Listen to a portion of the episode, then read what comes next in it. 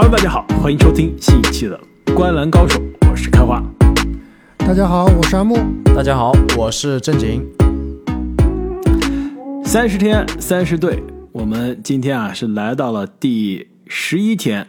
过去十天啊，我们已经跟大家介绍了十支 NBA 球队啊下赛季的看点。那今天呢，我们将来聊一支东部的球队啊，也是去年这上赛季 NBA 从东部啊杀进总决赛的球队，那就是波士顿凯尔特人。那其实啊，波士顿凯尔特人，我们过去这段时间，尤其是在季后赛啊聊的非常多啊，而且球队也是有多个球星呢是进入到了我们之前做的。各个位置的十大球员的盘点，那可以说啊，下赛季这支球队的目标肯定是不仅啊要重返总决赛，甚至呢应该是想夺回啊看似几个月前就快到手的这个总冠军奖杯啊，但是最终是丢失了。那么今天呢，我们将跟大家来聊一下波士顿凯尔特人在总决赛失利之后阵容发生了哪些变化，下赛季球队的轮换阵容。将会怎样？市场对这支球队下赛季常规赛预期又是如何？那更关键是啊，下赛季我们看这支波士顿绿军，我们到底有哪些看点？那么首先呢，波士顿凯尔特人啊，在今年的选秀大会呢，第二轮总共第五十三顺位选到了 J.D. 戴维森，那么是在自由市场上签下了加利纳利。但是加利啊，非常不幸啊，最近在国家队的比赛中是受伤了，是不是看样子这个赛季回不来了？基本上是要报销了，他应该是这个半月板的伤病，而且我看最近波士顿的消息，好像就准备要申请这个伤病特例了。对，而且考虑到佳丽的年纪啊，和他其实是有多次比较严重的伤病史了，我觉得这一次的恢复期啊也会比较长。那除了加利啊这个比较重要的签约之外，其他的几个签约的球员，现在都其实并不确定能不能最终留队，能不能进入球队最终大名单。就比如签了曾经猛龙的天才少年这个卡波克洛，这当时啊猛龙天才这个当时猛龙选到这哥们的时候，大家都说这是未来的南半球版的小杜兰特，但是呢这个。天赋啊，身材都在那儿，就是技术实在太差了。就我们经常形容一个球员啊，说这个年轻球员对吧，离成为一个不错的球员还有两年之遥。但大家对他评价就是，这个当时英文大家说就是 two years away from two years away，就是离他能成为球星有两年的距离的这个时间点还有两年，是吧？这个翻译不知道怎么说更加形象一些，就是虽然距离只有咫尺之遥，但是啊难以跨越。没错，现在他这个两年啊，又两年，好像已经过去又两年了，是吧？已经过去六年了，他这个支持啊，是依依然是没有跨越啊，所以不知道能不能在绿军留队，能不能兑现当年啊小杜兰特的这个天赋。那除此之外呢，还签了这个卡本杰里以及冯莱。那交易市场上呢，球队是交易获得了布罗格登。那在夏天呢，球队也是失去了多个球员啊，就比如说丹尼尔泰斯，比如说阿隆内史密斯。胡安·摩根以及马里克·费茨。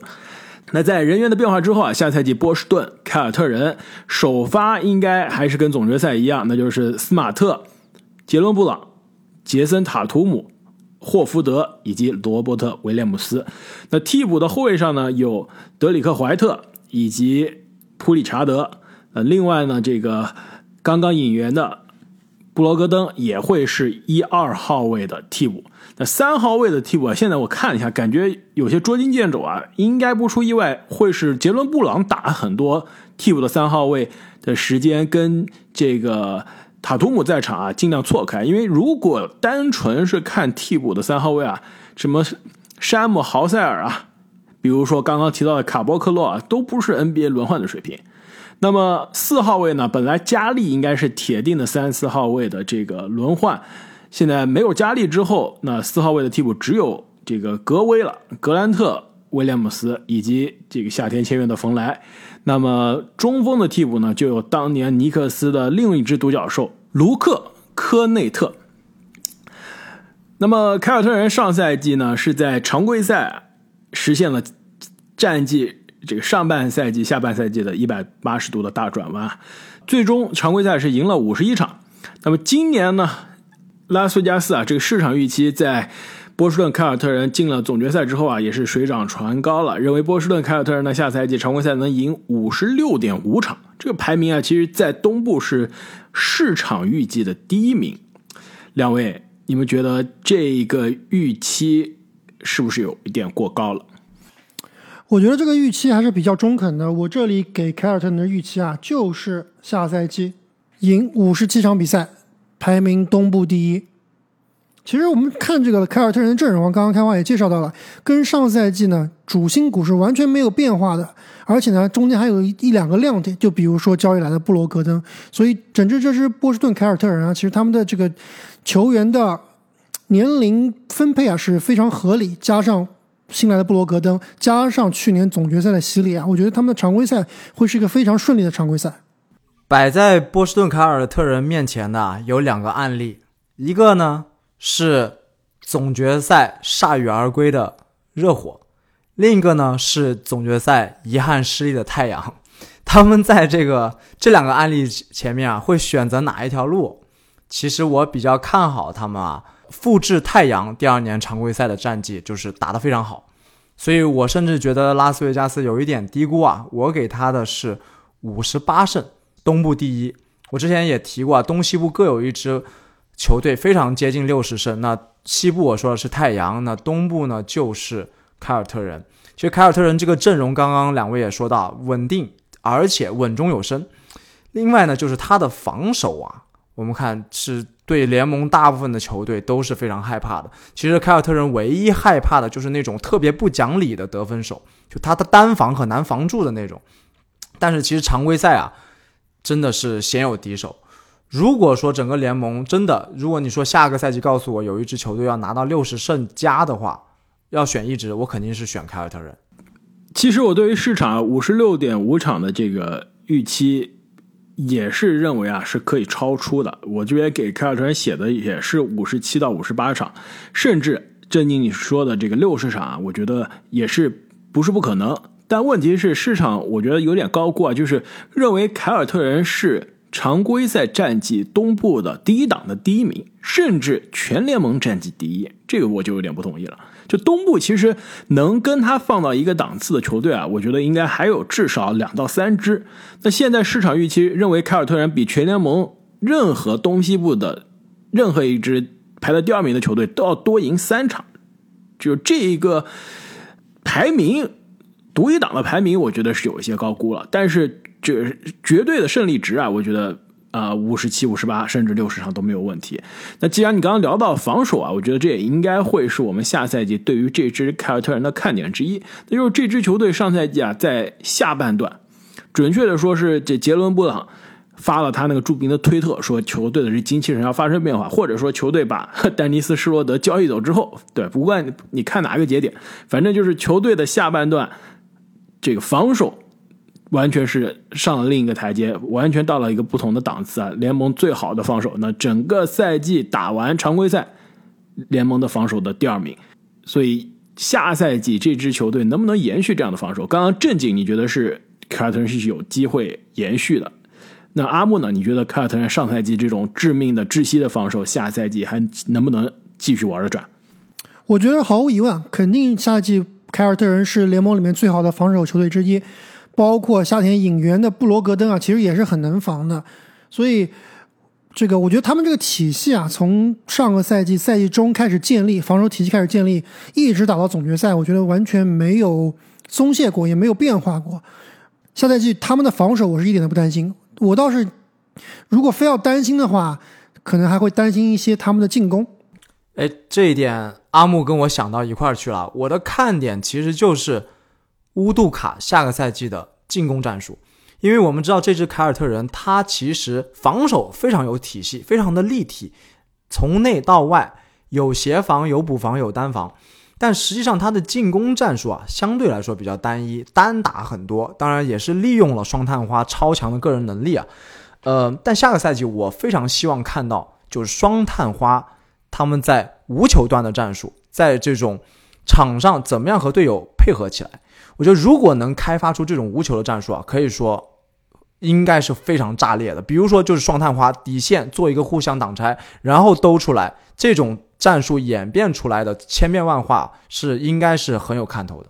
我这里还有一个看点，其实也是跟接着你这个所说啊，就是下赛季我们知道一直波士顿凯尔特人之前啊都是有一个传统的组织后卫，但是一直都打不出好成绩，唯独是上个赛季去掉了传统组织后卫，来了一个司马刚，反倒是打进总决赛了。那下赛季是不是仍然会沿用这个司马刚作为组织后卫的这套阵容？特别是在球队最后终结的五到十分钟，最后终结的五分钟内啊，到底是什用什么样的阵容？其实让我来看的话，我会让布罗格登啊打最后五分钟，甚至说，如果他下赛季身体状况比较好的话，我会把布罗格登提上首发，让他去打那个这个传统的组织者。我觉得想想法是非常美好啊，也也具有理论的实操作性，但是实际上我觉得很难。司马刚他毕竟作为这支球队的有一点精神领袖的意思，而且正值壮年啊，你把他放在替补，其实对化学反应会有影响的。没错，我觉得他其实，在球队更衣室的地位啊，不一定比塔图姆差，应该是球队资历地位应该是排在非常靠前的。所以，但是他自己几斤几两，他应该是知道的，对吧？他肯定还是一个像追梦格林啊，或者说像这个皮杰塔克这样，是一个确实更衣室的领袖，但是在球队的这个作用啊，特别是进攻端的作用是比较有限的。所以，我觉得他自己应该。而且通过今年夏天啊，这个杜兰特的想要交易的这个新闻啊，司马刚也是被放在了交易的筹码之中。所以我倒是觉得啊，可能常规赛并不一定这样做，但是最终到最后五分钟的时刻，决定胜负的时刻，乌杜卡很有可能会排出布罗戈登，而不是斯马特。其实这两个人同时上，我觉得同时上倒是没有问题。就比如说斯马特、布罗格登、杰伦布朗、塔图姆再加霍福德。其实这个阵容是可以打的，对，有攻有防。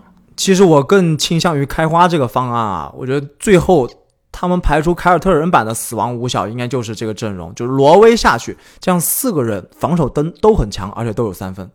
没错，而且呢，其实是上赛季常规赛的确，球队比如说交易走施罗德之后啊，之前有肯巴的实验，也有欧文的时代，对吧？那真正的球队的常规赛的主控。是斯马特，也是球队常规赛这个场均助攻最多的，是常规赛场均五点九个助攻。但到季后赛，其实球队真正的策动者、组织者换人了。季后赛球队场均助攻最多的六点二个助攻，杰森塔图姆。所以下赛季球队也用不着，就是现在也不可能临时再交易另外一个指挥官来了。就是现在这些人，大家凑吧凑吧，对吧？轮流策动。我倒是希望看到。塔图姆承担更多这个责任，布罗格登的确是更好的一个、更纯粹的一个控球后卫，对吧？职业生涯也是有多次场均助攻过五个的赛季，但是肯定是下赛季打第六人，而且呢，他场均上场时间也并不会特别多，关键时刻可能让他上，但是他每场能打三十五分钟吗？也不可能，所以大多数时刻啊。对，这其实是一个美好的幻想，因为布罗格登他每年都受伤，没错，所以下赛季打二十五分钟都要受伤，没错。所以 下赛季大多数在场上时刻当指挥官的，要么就是斯马特，要么就是塔图姆。与其是让斯马特硬搞，我还不如看塔图姆传球呢，对吧？我知道阿木，你刚刚说斯马特关键时刻下去，就是让你想到打雄鹿那场，最后被这个霍勒迪按在地上摩擦，对吧？无数个低级的失误还被霍勒迪深盖。包括他打勇士的这个总决赛，其实我觉得斯马特的作用是非常有限的。没错，所以防守他的作用必须还是承认啊，依然是联盟最好的防守球员之一。那策动这块的确从来就不是他的强项。我希望看到的是塔图姆。其实说到这个呢，就让我说到了这个下赛季联盟前五球队啊。没错，你这个联盟前五现在已经被阿木那个梗玩坏了。说到联盟前五，我就想到另外一个球员了，已经不是塔图姆了。我我觉得我们必须每次引用联盟前五的时候都说一下是谁啊，不然有很多可能中途加入的听众小伙伴都不知道我们在说谁。哎，但是不过你们如果不知道的话，可以回去听我们的十大中锋的节目，是吧？里面有详细的说明。没错，有一个姓波的，他就是我们所说的联盟前五。那今天我们说的这个联盟前五啊，其实就是塔图姆。那塔图姆。我下赛季最大的看点就是他能不能真正一跃成为 MVP 级别的球员，甚至能不能一跃成为 MVP 都没有这个级别了。之前我说过啊，MVP 球员过去这十三、十四年场均助攻最低五点五个。塔图姆其实去年我就期待他这个突破 MVP 的助攻线了，没有，这从四点三升级到了四点四，还没到五点五。所以也是离 MVP 有一定的距离。下赛季他能不能实现这个跳跃？其实，在十大这个小前锋的节目中，我也说了，这个塔图姆他每年进入到联盟都在进步，得分每年上升，篮板每年上升，助攻每年上升，甚至这个场均三分命中也在每年上升。那现在在联盟打完了五个赛季啊，也还没到二十五岁。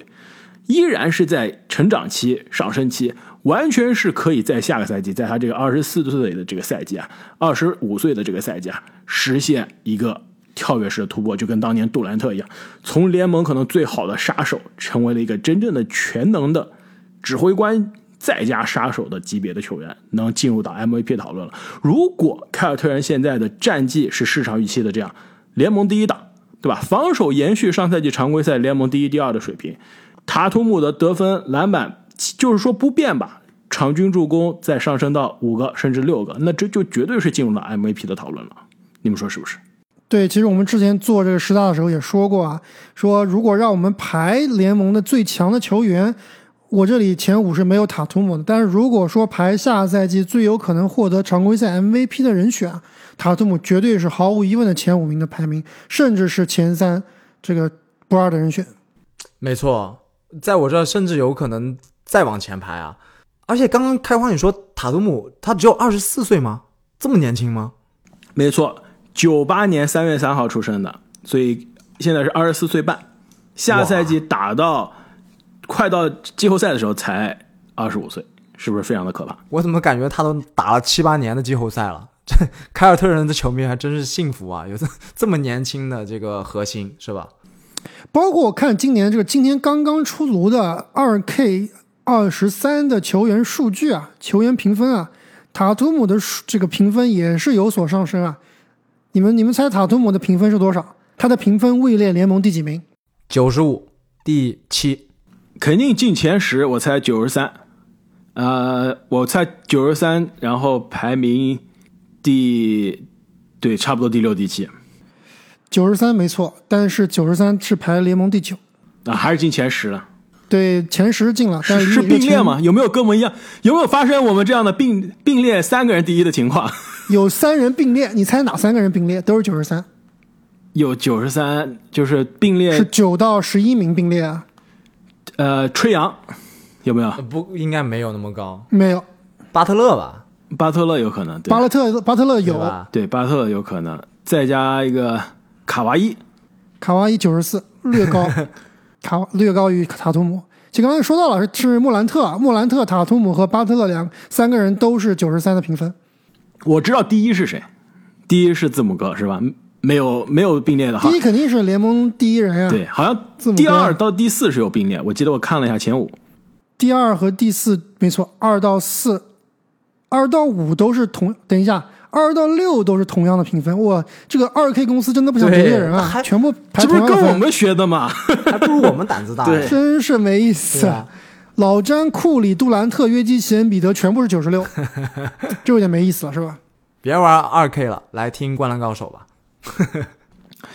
那除了塔图姆啊，这个能不能进入到？MVP，而且其实对于他这个 MVP 的讨论，我们后面在赛季开始之前的奖项预测节目可以跟大家再细细的分析一下，历史上要达到什么样的条件才是可以进入到 MVP 的讨论啊？而且还有我之前的这个 MVP 的三维理论，对吧？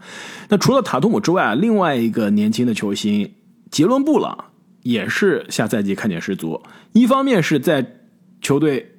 季后赛，特别是总决赛的时候啊，成为了真正 carry 球队进攻的人，是球队进攻线上啊，可最后站到最后一颗子弹，打到最后一颗子弹最靠谱、最放心的人，对吧？抢过了塔图姆的光环，这是一方面。但是经历了这个可以说几乎要单季救主的总决赛表现之后，被球队放上货架了，对吧？被球队放上货架来交易。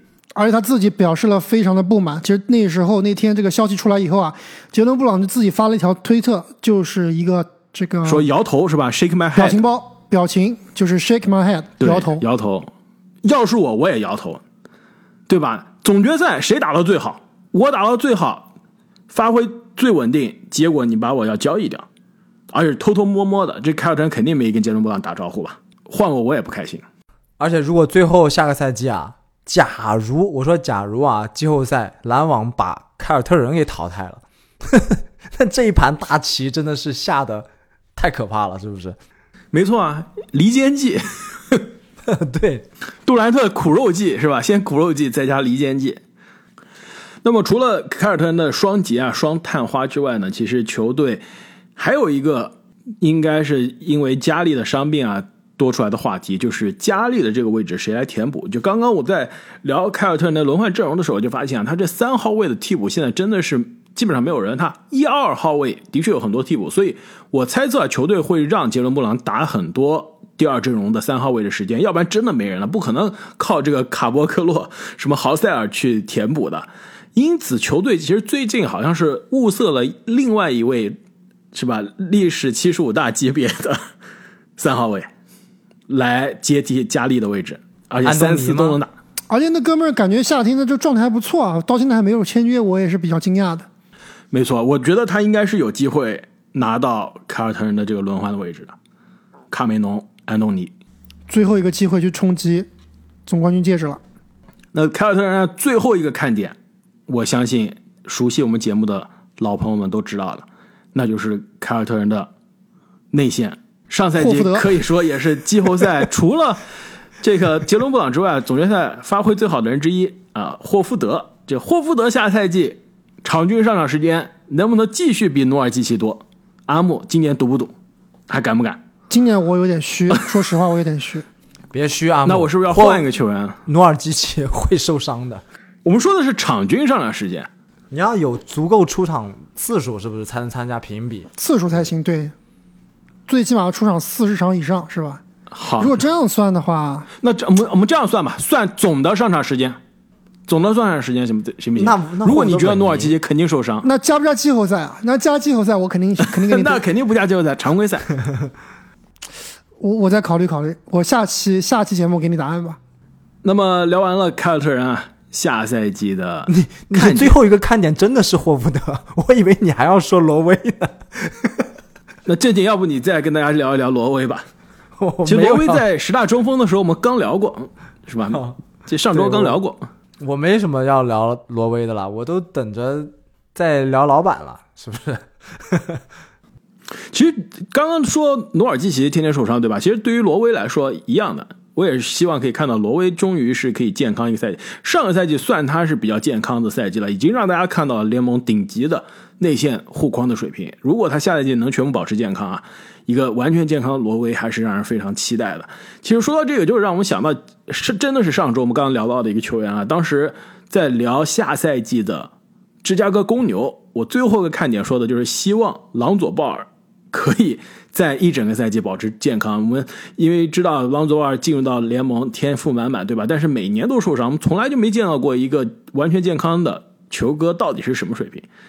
刚聊完两天之后，就传出消息啊，这个球哥上赛季受了伤，夏天还没有恢复好，而且有可能是有伤情的这个复发，所以赛季开始的前一两个月都打不了了，也是让人感觉非常的遗憾。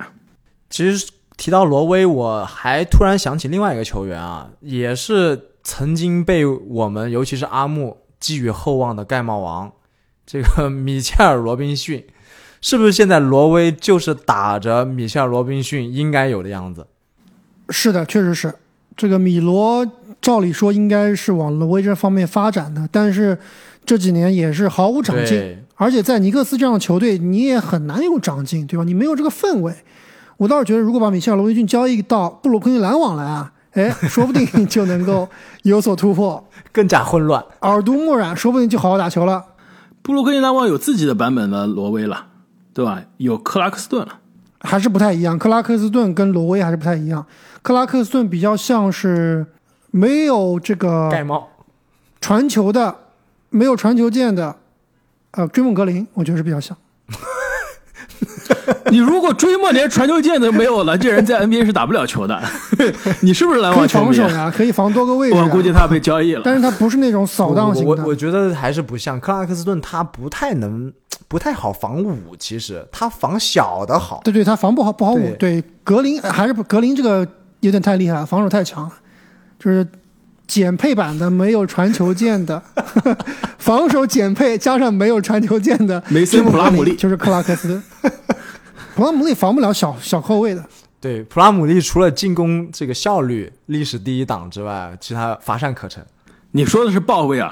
好，那么正经啊，这凯尔特人的老板现在轮到你了，跟大家介绍一下。呃，凯尔特人这个老板啊，是一个超级大学霸啊，叫做克罗斯派克。他之前在这个美国的两个大名校啊拿了双学位，然后呢又去斯坦福拿了一个 MBA，所以是是一个非常非常聪明的人。然后在二零零二年，他联合他爸还有另外一个这个大佬叫做帕留卡，他们组了一个财团啊，以三点六亿美金的价格买下了凯尔特人。